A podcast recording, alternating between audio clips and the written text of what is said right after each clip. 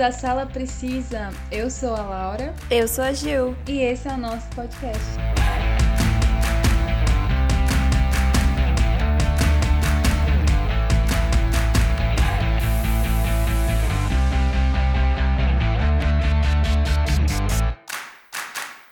E a nova série da Marvel, Falcão e Soldado Invernal, teve sua estreia em 19 de março. Disponível na plataforma de streaming Disney Plus, já vimos o primeiro episódio e iremos comentar com vocês. Mas antes, que tal a gente conhecer um pouquinho mais desses dois personagens que também estão ganhando mais destaque? Bom, então eu vou comentar sobre o Falcão.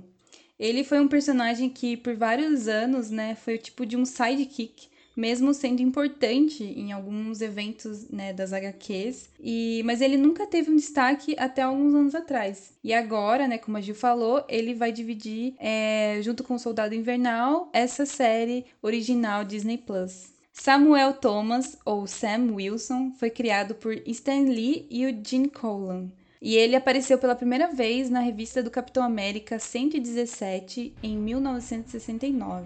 Então eu vou explicar um pouquinho sobre a origem dele.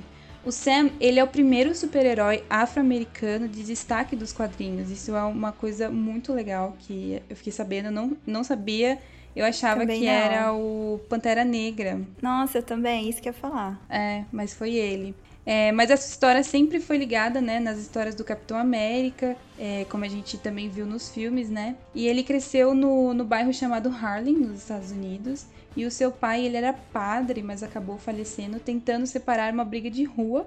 E um tempo depois, a mãe dele foi assassinada em um assalto. Aí logo depois ele entrou pro crime com o nome de Snap. Em uma dessas viagens dele que ele estava fazendo para a máfia, né, que ele trabalhava, ele foi pro Rio de Janeiro. Olha só. É. Tinha que ser Rio de Janeiro, né? Aí na volta, o avião dele caiu em uma ilha. E daí, em 1969, o Caveira Vermelha, que é aquele, a gente já viu ele em alguns filmes da Marvel, né? Tinha conseguido trocar de corpo com o Steve Rogers, que é o, o Capitão América, graças ao cubo cósmico, que nas HQs eles chamam assim, mas nos filmes da Marvel a gente viu que é o Tesseract, né? Que aparece eh, junto com o Loki e tal.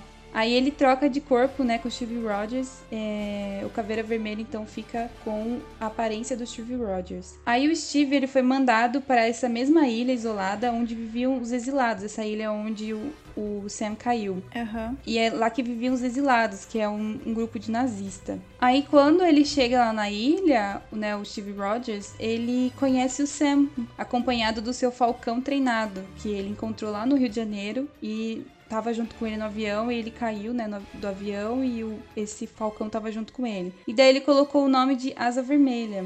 O Sam sempre foi apaixonado por pássaros, então acabou virando treinador, né, principalmente de falcões. E daí ele foi pra essa ilha porque ele precisava, porque a galera lá da ilha precisava de falcões treinados. Mas chegando lá, ele descobriu que eram nazistas, né, essa galera que tinha contratado ele. E daí ele acabou é, desistindo de ajudar né, os nazistas e acabou ajudando os locais a combater eles. Então, desde aí a gente já vê que o Sam, ele, mesmo sendo do crime, ele tinha um coração bom, né? Ele não era Sim. totalmente do mal, assim. Ele nunca, né, foi, na verdade. E daí o Steve Rogers, ele sempre disfarçado, né? Ele recebeu a ajuda do Falcão. Então ali ele viu que o Falcão seria um super-herói perfeito. Pela bondade dele e tal, né? Todas essas coisas. Então eles acabaram criando é, juntos, né? Eles viraram amigos. Daí eles criaram o primeiro traje heróico pro Sam. E deram o nome de O Falcão. Até então, ele não tinha usado esse nome. Ele só usava aquele nome dele de mafioso, né? O Steve Rogers, ele também treinou o Sam pra lutar em batalhas do lado dele, né? Batalhas de, de corpo a corpo. Já que ele não tinha mais o Buck do lado dele.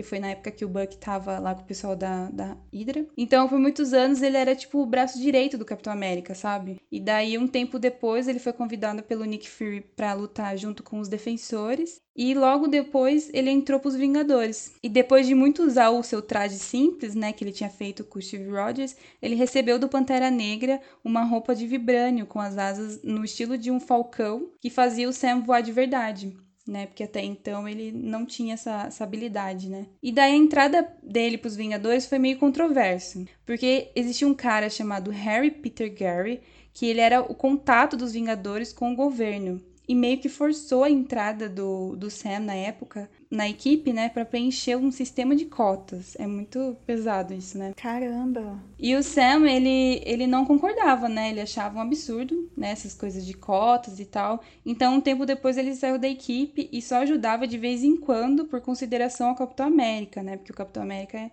era muito amigo dele, então às vezes ele chamava, então era só tipo meio que um frila assim. E daí ele sempre teve esse papel de coadjuvante até que em 1999 ele apareceu mais quando o Capitão América se machucou muito feio em uma história lá. E aí o Sam teve que substituir ele, né? Porque não podia ficar sem um, um Capitão América.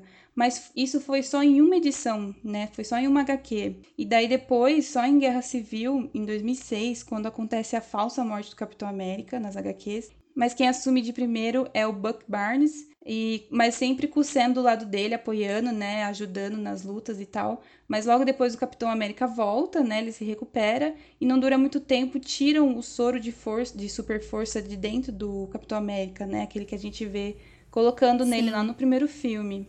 Aí alguém precisava assumir de novo o manto de Capitão América. Então o próprio Steve Rogers escolhe o Sam para substituir ele, né? Ele nem, não pensa nem duas vezes em, em chamar o Sam para isso. E daí ele acaba virando o novo Capitão América em 2014. Foi aí então que começou a jornada do Sam, né, como o novo sentinela da liberdade. E o legal é que ele usou esse manto, é, que é super importante, né, usar esse manto do Capitão América. Ele usou para combater uma coisa que ele sempre enfrentou, né, que foi o racismo, né, nos Estados Unidos. E depois disso, o Sam, ele teve a sua origem reescrita mais duas vezes, né? Essa que eu falei agora foi a primeira origem dele, que é uma que eles consideram uma das principais, né? Mas daí veio uma depois, que em 1975 mudou um pouco, mas com esse mesmo arco do Caveira Vermelha, né? Controlar o Falcão com esse cubo mágico, que é o Tesseract, né? E a segunda uhum. foi logo depois, em 2014, onde ele descobre que o Sam descobre que toda aquela vida dele de criminoso, que ele era o Snap e tal, foram memórias criadas pelo Caveira Vermelha. Então, o Caveira Vermelha ele usou o cubo mágico, é, cubo mágico, é?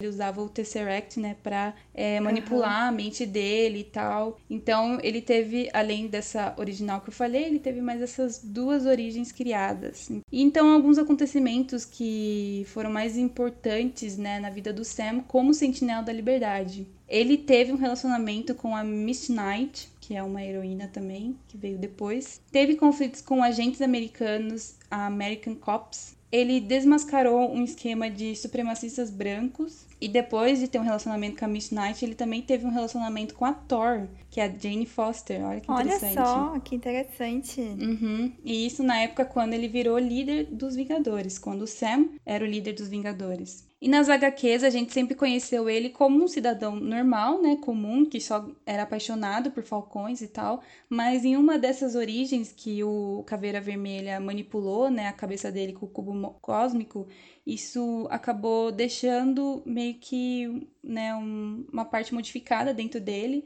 E daí o Sam, ele conseguia se comunicar telepaticamente com o seu falcão, o Asa Vermelha e ele até conseguia ver o que o Asa Vermelha estava vendo. Que legal! Então esse foi um dos únicos poderes que ficou com ele, né?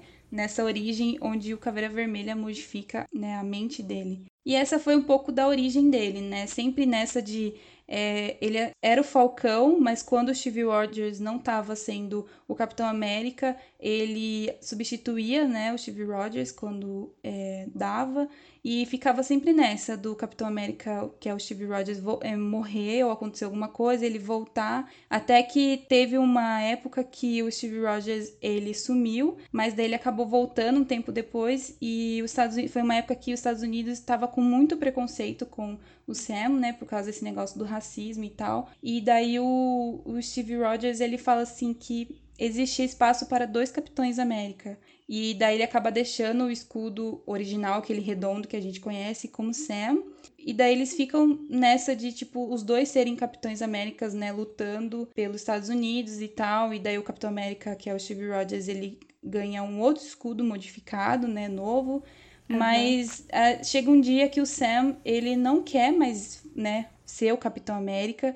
E daí ele entrega de vez o escudo pro Steve Rogers e volta a ser o Falcão, porque ele fala que aquele escudo pertencia a outra pessoa, né, que era o Steve Rogers sempre pertenceu a ele e ele sempre foi o Falcão. Então, é a origem do Falcão até os dias atuais, né? Ele continua sendo o Falcão, então ele nunca ficou definitivo como é, novo Capitão América, como se fosse assim, sabe? E nos uhum. filmes a gente sabe que o Sam Wilson foi introduzido no segundo filme do Capitão América, né? Isso. É, não explica muito bem, na verdade, nesse filme quem é o Sam Wilson, né? Eles meio que. Eu achei que foi meio que jogado assim. Não explicou Também muito a achei. origem dele. É, tipo, ele aparece ali do nada, né? E já começa a conversar com o Capitão América e tal. É, então, a gente sabe que ele é, foi um militar também, né? O Sam Wilson, igual Sim. nas HQs, que ele também foi um militar. E ele tava correndo um dia, tipo assim, numa corrida matinal. E ele acaba encontrando com o Steve Rogers, né? Que é o Capitão América no, no MCU. E foi a partir daí que, né, que começou a amizade deles, só cresceu cada vez mais, né, mesmo o Buck tendo voltado depois nos filmes mais pra frente. E depois eles lutaram juntos em, em Guerra Civil. E o, o, Sam foi um dos que sumiu, né, quando o Thanos deu o, estra, o estalo lá. E depois, no final, né, de Ultimato, ele volta e luta, né, até tem aquela piadinha Sim. interna deles lá que ele fala no, no no ponto aqui que fica no ouvido do, do Steve Rogers, né? Ele fala aquela, aquela piadinha interna deles de tipo que ele, quando eles estão correndo. Então é bem legal, assim, tipo, ver a amizade deles, né, no, no MCU, mas eu acho que faltou explorar mais ainda, porque nas HQs eles são muito amigos. Mas você acha que na série vai explorar um pouquinho mais do passado do Falcão ou só vai pegar mesmo as consequências depois de Ultimato? Então, eu acho que vai explorar, mas assim, vai ser meio que em flashback, sabe? Ou, sei lá, algumas referências que Sim, nem a gente é. viu. A gente vai comentar, né, sobre o primeiro episódio, mas só falando rapidinho aqui que nem ele foi encontrar com a irmã dele, né, no, nesse primeiro episódio. E nas HQs, ele tem muito esse vínculo com os irmãos dele, porque ele é o irmão mais velho e ele acabou uhum. entrando pro crime também para proteger os irmãos dele mais novos, sabe? E agora vamos conhecer um pouco mais sobre a origem do Bucky Barnes, também conhecido como Soldado Invernal. Ele foi criado por Joe Simon e Jack Kirby e era o jovem parceiro do Capitão América. Apareceu pela primeira vez na revista Capitão América Comics número 1 em março de 1941, quando a Marvel se chamava Timely Comics. Nem sabia que a Marvel já se chamou Timely Comics. Você sabia? Não, não sabia. Então, ele é bem antigo, né? Sim. O Buck. Nascido em 1925, James Buchanan Barnes perdeu ambos os seus pais no início de sua vida. A sua mãe morreu quando ele era uma criança e seu pai morreu em um acidente no campo League, pouco antes do Natal, em 1937. Ele foi separado da sua irmã mais nova, Rebecca, a qual foi enviada para o internato, enquanto ele convenceu as autoridades a deixá-lo permanecer no campo League, em custódia do Estado, por compartilhar o amor de seu pai pelas Forças Armadas. Então, o pai dele era das Forças Armadas, né? E acabou morrendo num acidente nesse campo League. Durante a Segunda Guerra Mundial, ele montou um negócio rentável, fornecendo aos soldados vários suprimentos sem requisição. Ele logo começou a perceber atribuições selecionadas como um agente militar especial, tendo recebido treinamento de combate corpo a corpo com os comandos britânicos, sob a tutela de William Essart Fairbairn, e o coronel Rex Applegate. Foi possivelmente vinculado a operações realizadas pelo misterioso Romulus, uma figura envolvida em espionagem por todo o mundo. E foi aí que ele conheceu e fez amizade com o jovem, um tanto ingênuo soldado Steve Rogers, o qual havia recentemente se tornado o agente governamental Capitão América. Ele foi designado para acompanhar Rogers, mas inicialmente não tinha conhecimento da verdadeira natureza de seu trabalho. Uma noite, o Bucky entrou na tenda de Rogers justo quando ele estava mudando para sua identidade mascarada. Jurando segredo, Bucky se juntou ao Capitão América em sua primeira missão contra o Caveira Vermelha, o Johann Schmidt, libertando muitos prisioneiros dos nazistas. Essa parte mostra, né, um pouquinho no primeiro filme do Capitão América, né? Só que eu Sim. acho que não mostra dessa parte, porque ele já sabe que o Steve é o Capitão América, né? Ah, é verdade. Durante vários meses depois, Buck participou de um intenso programa de treinamento sob a tutela do Capitão América. Quando ele completou o treinamento, ele recebeu sua própria identidade fantasiada como Buck e foi designado como contra-exemplo para a juventude hitlerista. Embora ele foi capaz de trabalhar com seu mentor na maioria de suas missões, James foi treinado para realizar missões que os funcionários do governo não queriam que o Capitão América fosse abertamente envolvido. Ele era cínico e um pouco duvidoso do idealista Steve Rogers, mas eles logo se tornaram amigos muito próximos. Quando a América entrou na Segunda Guerra Mundial após um bombardeio de Pearl Harbor em dezembro de 41, Capitão América e o Buck abandonaram suas identidades militares pela maior parte da guerra para dedicar todas as suas energias para servir como combatentes da liberdade fantasiados. Eles logo se aliaram com Namor, o Tocha Humana original, e seu jovem parceiro mutante Centelha, em uma equipe que Winston Churchill apelidou de Invasores. No final de 45, próximo ao fim da guerra, Capitão América e o Buck estavam em Londres, na Inglaterra, atrás do cientista nazista Barão Heinrich Zemo, que a gente já viu também nos filmes, né? Uhum. Eles encontraram Zemo roubando um avião experimental construído pelos aliados. Na batalha que se seguiu com o poderoso robô humanoide de Zemo, tanto Capitão América e o Buck foram deixados inconscientes e amarrados ao avião para ser entregue a Hitler em Berlim. Incapaz de suportar a visão de seus trajes patrióticos, Zemo os vestiu com os uniformes do exército dos Estados Unidos. Conseguindo escapar antes que Zemo ativasse o avião, os dois viram o avião começar a se mover exatamente quando eles pularam para fora. Rapidamente, Capitão América e Buck pegaram uma motocicleta e tentaram alcançá-lo. Pouco antes dele voar para fora do alcance deles, os dois saltaram para o avião. Buck saltou primeiro e conseguiu se agarrar na asa do avião.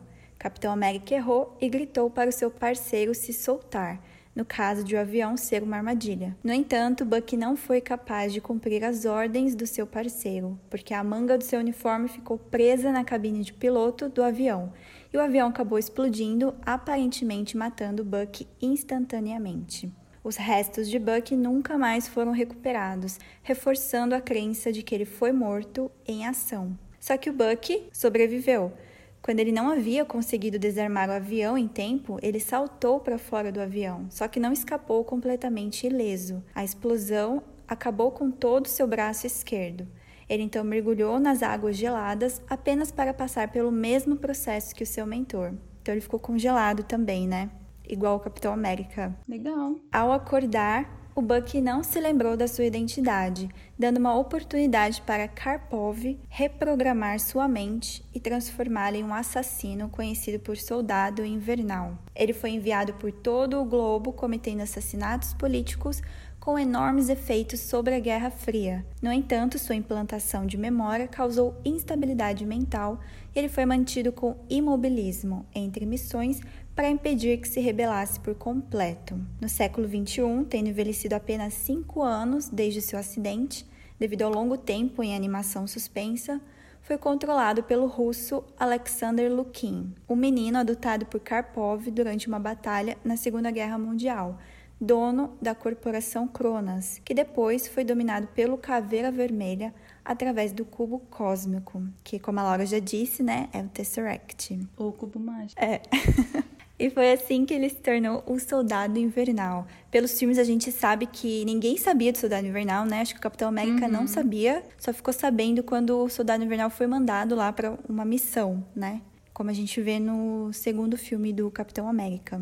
Mas falando é. sobre alguns poderes do Buck, né? A gente sabe que ele tem aquele braço biônico. Eu não uhum. sei se inicialmente ele já é de vibrânio ou ele só é de vibrânio depois que Só eles depois. fazem lá em Wakanda. Só depois, né? Então ele tem uma força sobre-humana, né? Por causa do braço biônico. Ele tem um tempo de reação aprimorado. Ele consegue detectar o equilíbrio de objetos, ou seja, o escudo do Capitão América e jogar itens com precisão.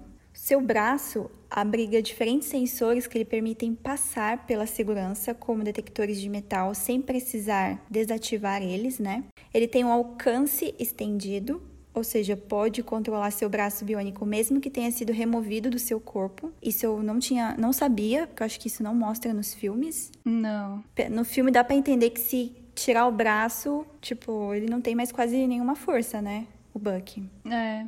Tanto que no, quando ele tá lá em Wakanda, naquela cena pós-crédito, ele tá sem o braço biônico, né? Ele só tá com o cutoco, assim, que ele fica com Sim. uma, tipo uma bandana, né? Cobrindo, assim. Ele tem um disfarce holográfico, que, ou seja, seu braço pode criar hologramas que se parecem e se comportam como o braço humano normal. Algo que também não foi explorado, né? É. No universo cinematográfico da Marvel, porque a gente sabe que ele normalmente usa luvas, né, para cobrir a mão dele de metal e sempre jaquetas, né, para esconder o braço.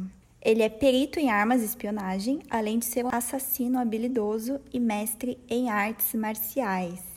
Fomos apresentados ao Buck nos cinemas em Capitão América, o primeiro Vingador em 2011. E a gente viu ele como soldado invernal no segundo filme do Capitão América, em 2014. É, que foi quando o Sam também foi apresentado pra gente pro Capitão América. Sim. Bom, essa foi um pouquinho da origem, né, do Soldado Invernal e do Falcão, desses dois personagens que finalmente estão ganhando mais destaque agora na Marvel. É verdade. O Buck, eu acho que ele já tinha, né, bastante destaque porque ele foi um dos vilões, né, em um dos filmes do MCU. Você acha que ele foi vilão? O Buck?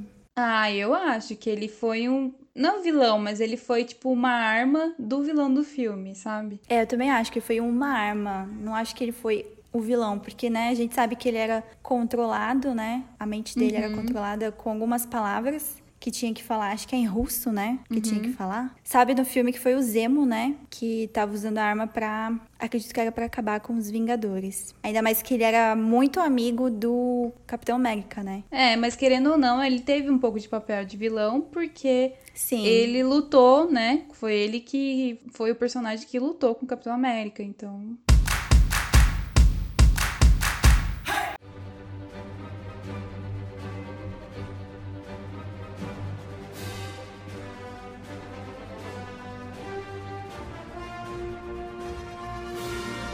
E depois do sucesso da série WandaVision, o universo cinematográfico da Marvel retornou para as telonas em 19 de março com a estreia da nova série no Disney Plus, Falcão e o Soldado Invernal. Bom, e agora que a gente já conheceu um pouco mais sobre esses dois personagens, né, que são os protagonistas da série, nós vamos comentar um pouco da série, né, que se passa seis meses depois de Ultimato. Para quem não sabe, né, sobre o que a série vai tratar, após os acontecimentos de Ultimato, o Sam Wilson, Falcão, e Buck Barnes, o Soldado Invernal, eles se juntam em uma aventura global que testam suas habilidades e sua paciência na série. Essa aventura é dada pelo retorno de Helmut Zemo, o vilão que esquematizou o conflito em Capitão América Guerra Civil. Sam Wilson agora carrega o manto do Capitão América, após ter recebido o escudo de Steve Rogers no final de Ultimato. E essa série, ela tem ação, né, desde o início até o fim, e ela é totalmente diferente de WandaVision, né, que era bem mais calma. Sim. E ela aborda mais as consequências de Ultimato do que o drama pessoal, né, de cada personagem. Por isso que eu falei que eu acho que vai focar nos dois, mais na ação dos dois, do que na vida, né, de cada um, e só vão colocar as referências meio que com flashbacks ou meio que assim com referências mesmo, sabe? Sim. E as séries são apenas seis episódios, né? Bem mais rápida que WandaVision. E a gente já viu o primeiro episódio, né? Não, saiu, não saíram dois diretamente, igual aconteceu com a outra série. Saiu apenas o primeiro. E eu gostei muito, tipo, muito mesmo. Não sei você, Laura. Assim, eu acho que a série da Wanda é bem mais o meu estilo, né? Do que Aham. essa do Falcão, do Soldado. Só que eu gostei bastante também desse primeiro episódio. É, foi um episódio que teve muita ação, teve, né, um roteiro assim, com uma história acontecendo. Mas, assim, eu acho que, tipo, o arco de personagens que eu gosto mais é da Wanda. Mas eu tô muito ansiosa para assistir os próximos episódios. É, eu acho que a Marvel tá conseguindo fazer isso com a gente, tá conseguindo prender, né, assim, a gente de querer ver todas as, todas as produções que eles vão soltar. Sim, o episódio é totalmente diferente de WandaVisions e é totalmente igual aos filmes que a gente vê na Marvel, né? Uhum. Ação desde o começo, tanto que o episódio, a qualidade de um filme da Marvel mesmo. Parece que a gente tá vendo algumas cenas ali de Vingadores.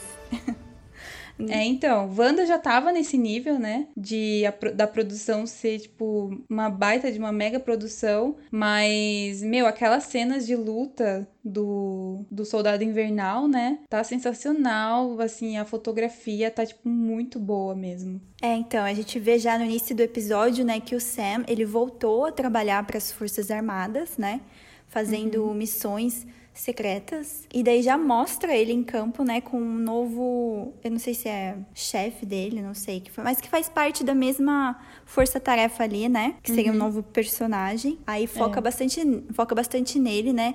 E depois a gente vê que ele não aceitou o manto do Capitão América, né? Igual a gente achou que ele ia aceitar no final de Ultimato. É, no final de Ultimato a gente vê aquela cena, né, que o Steve Rogers ele acabou voltando no tempo, ficou com a Peg, envelheceu e ele entrega, né, o, o escudo pro Falcão e fala para ele ser o, o novo Capitão América, meio que parecido com o que aconteceu nas HQs, mas daí a gente, né, Sim. né, daí a gente achou que ia começar a série com ele já com a roupa de Capitão América, sendo o novo Capitão América. Mas aí a gente vê ele falando, né? Tanto que ele repete essa frase duas vezes, né? Que Sim. ele acredita que o escudo pertence a outra pessoa e essa outra pessoa para ele é o Steve Rogers, né? Sim, para ele sempre vai ser o Steve Rogers, né?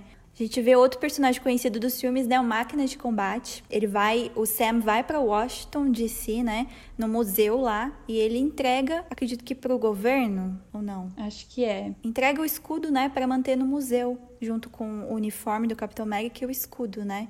A gente vê que daí deu para perceber que ele não aceitou ser o Capitão América. É, e logo depois dele não ter aceito, né, ele vai para a cidade onde a irmã dele mora, que é a cidade onde ele cresceu. Sim, isso é um pouquinho do passado, né, dele. Mostra um é, pouco então. da família dele, né? Que ele tem uma irmã, a gente até então não sabia nos filmes, né? Uhum. Não sabia de nada ligado à família dele. E a gente vê que ele tem uma irmã e que, apesar dele ser um herói, né? Ele, ele também passa por problemas financeiros. É. Ele também é gente como a gente. Sim, ele quer ajudar a família dele. E mesmo ele sendo o Falcão, o, o banco recusa, né? O empréstimo uhum. para ele ajudar a família dele. É, ele vai pro banco com a irmã dele justamente porque ele acha que o banco vai é, ceder o um empréstimo por ele ser famoso, né? Por ele ser o Falcão Sim. e tal, mas isso não acontece. É, tanto que até o cara lá tira foto com ele, né? E fica pedindo uhum. pra ele uhum. fazer pose para as fotos, né? É, então. E é, nem isso ajudou. E a gente acha, eu também achava, né, quando eu vi os trailers, que o Sam já estaria junto do, do Buck, né? Mas a gente vê que eles não estão juntos ainda, né? Eles não estão se uhum. falando. Porque depois que mostra o, o Buck, a gente vê que ele tá sozinho, né? Tá fazendo terapia, tá no Tinder, tá vivendo a vida dele lá, né? Evitando conflitos, né? Isso, evitando de matar as pessoas, né? Tanto que a gente vê que a, a terapeuta dele fala que ele tem que evitar de fazer coisas ilegais, né? Uhum. Evitar de matar pessoas. Então a gente vê que ele também está ignorando as mensagens do Sam. Então o Sam está uhum. tentando entrar em contato com ele, mas ele está ignorando ainda. E a gente vê que o Buck ele tá com uma listinha, né, de várias pessoas que de uma certa forma prejudicaram, né, ele na época que ele estava sendo controlado pela Hydra, né? Sim, ele tá, não sei se ele tá indo atrás de um por um, mas ele estava. É, então, é o que parece, né, que ele tá caçando cada um, né, um por um da lista. Aí a gente vê que ele tá tendo pesadelos, né, com esse carinha que ele acabou matando também na missão dele. E a gente vê que ele se sente culpado, né? Ainda mais por ter feito amizade com o pai desse carinha que ele acabou matando, né? E ele uhum. não tem coragem de contar pro pai dele, né, que acabou matando o filho dele. Mas apesar dele ter feito isso, né, eu achei legal essa amizade dele, sabe? Eu achei Uhum. Uma parte mais humana dele, né? Mas no geral foi um ótimo episódio que ainda não dá para criar teorias, né? Não sei uhum. se você já criou alguma, Laura, ou não. ah, eu acho que a única teoria que, tipo assim, não que é da série, mas que eles deixaram a gente entender é que o Capitão América talvez não morreu, mas que na série vai ficar morto por enquanto, né? Que vai ser tipo uma falsa morte, não sei, talvez. Sim, porque a gente vê que quando ele tá entregando o escudo lá pro museu, né? Dá uhum. a entender que o Capitão América morreu. É. Né? Pelo menos na série. Mas não sei também. E na hora que ele tá conversando com o menino lá, né, que tá trabalhando com ele, junto com ele, que é o Joaquim Torres, né? Isso. Ele fala, assim, tipo, uma brincadeirinha. Primeiro, o Joaquim Torres, ele fala assim: ah, eu ouvi boatos de que o Capitão América, ele tava na lua. Não sei, alguma coisa assim, né? Aí Sim. depois o Sam vai se despedir desse menino aí, do Joaquim. E daí ele pergunta assim: o que, que você vai fazer? Dele, ah, vou resolver assuntos da lua, alguma coisa assim. Então, tipo, por isso que eu acredito que eles estão deixando entender de que ele morreu, isso foi só um, sei lá, uma referência, mas no fim eu acho que ele não morreu, mas é porque o ator que faz, né, o Capitão América, ele não vai voltar mais pra série. Na verdade, não. pro não pra série, mas pro, pro universo cinematográfico da Marvel, né? Ele não vai mais voltar como Capitão América. Então, é, eu acho que eles vão deixar meio que assim subentendido que ele morreu ou não, para caso, sei lá, vai que um dia ele volte ou que seja outro ator, não sei. Mas é que ele tá velho, né, o Capitão América.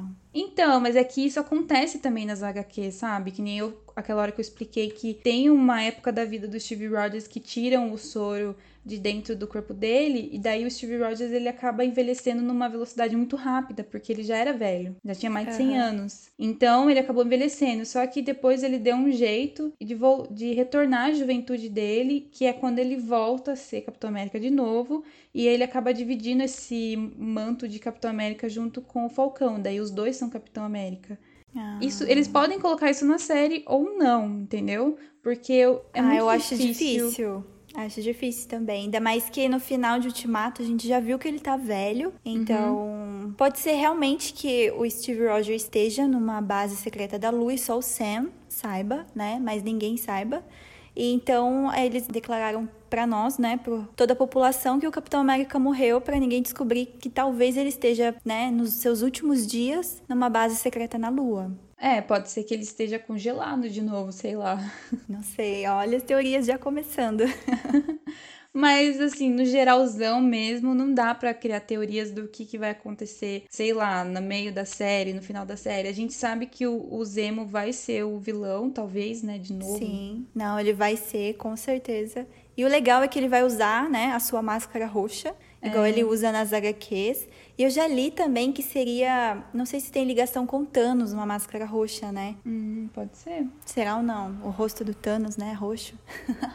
para relembrar, né, que uma vez eles perderam pro Thanos. É, e que o Thanos foi o maior vilão, né? A gente sabe que vão ter mais personagens que vão aparecer mais pra frente na série, né? Mas realmente essa série, por não ter muita, assim, não é informação, mas por, não, por eles não serem muito protagonistas das, das histórias dos Vingadores, né? Não dá para saber muito o que, que vai acontecer. É, eu, mas eu acredito que no segundo o Sam já vai se encontrar com o Bucky. Ah, sim. Porque como são seis episódios, né? Então as coisas têm que acontecer de uma forma rápida, uhum. acredito eu, né? Então acredito que no segundo eles já vão se encontrar. Ah, não podemos esquecer a trilha sonora também, que eu achei incrível, que para mim faz sim. toda a diferença em série e filmes, uhum. é a trilha sonora.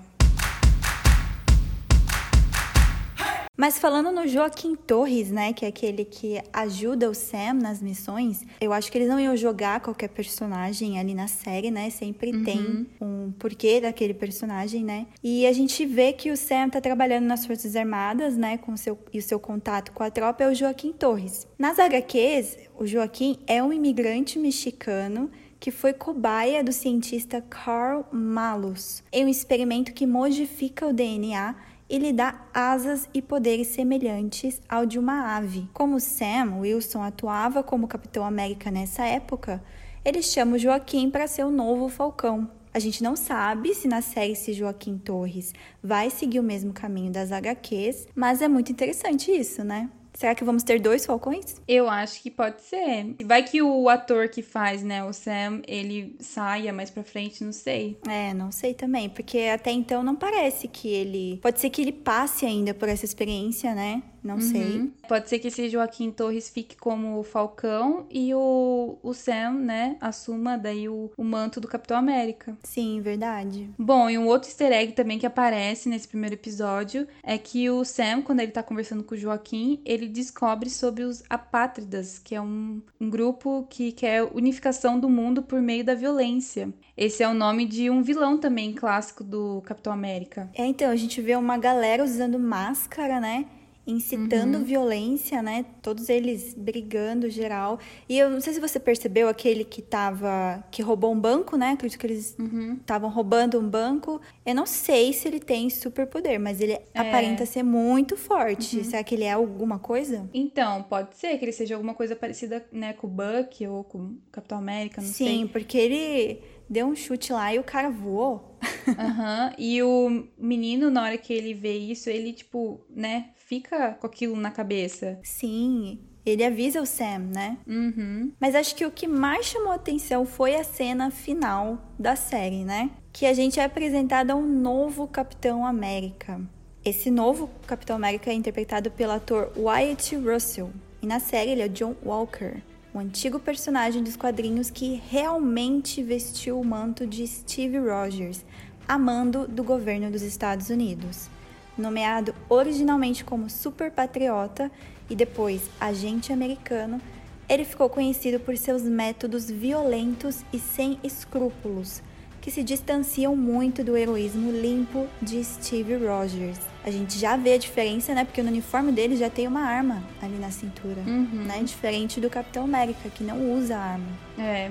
E a cena mostra, né, o Sam vendo na televisão quando o governo tá anunciando esse novo Capitão América. E eu não sei o que você achou, Laura, mas pode ser que ele tenha. Será que ele se arrependeu um pouco de não ter aceito o manto do Capitão América? Ou ele se sentiu enganado pelo governo, né? Achando que uhum. o escudo ia ficar lá no museu. Eu acho, eu acredito que seja isso. Não, eu não acredito que ele se arrependeu.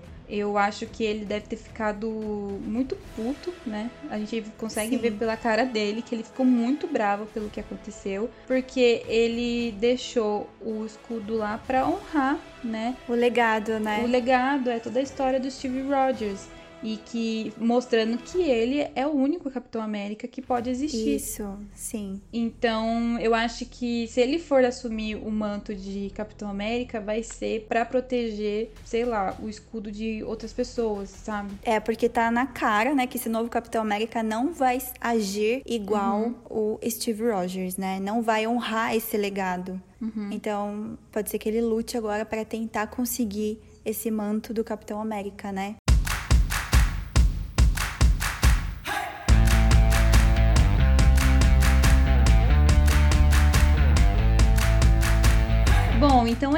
Isso. Esse foi o nosso episódio contando um pouco da origem do Falcão e do Soldado Invernal, né? E também as nossas impressões sobre o primeiro episódio da série. Espero que vocês tenham gostado desse episódio, assim como a gente curtiu pra caramba falar deles, estudar sobre eles também, né? Lembrando que toda sexta-feira sai episódio novo de Falcão e Soldado Invernal no Disney Plus. Não deixe de nos seguir lá na nossa rede social, nosso Instagram, arroba Sala Precisa Podcast, que a gente sempre sempre tá postando conteúdo original Sala Precisa e também dicas de playlist para vocês ouvirem. Até a próxima!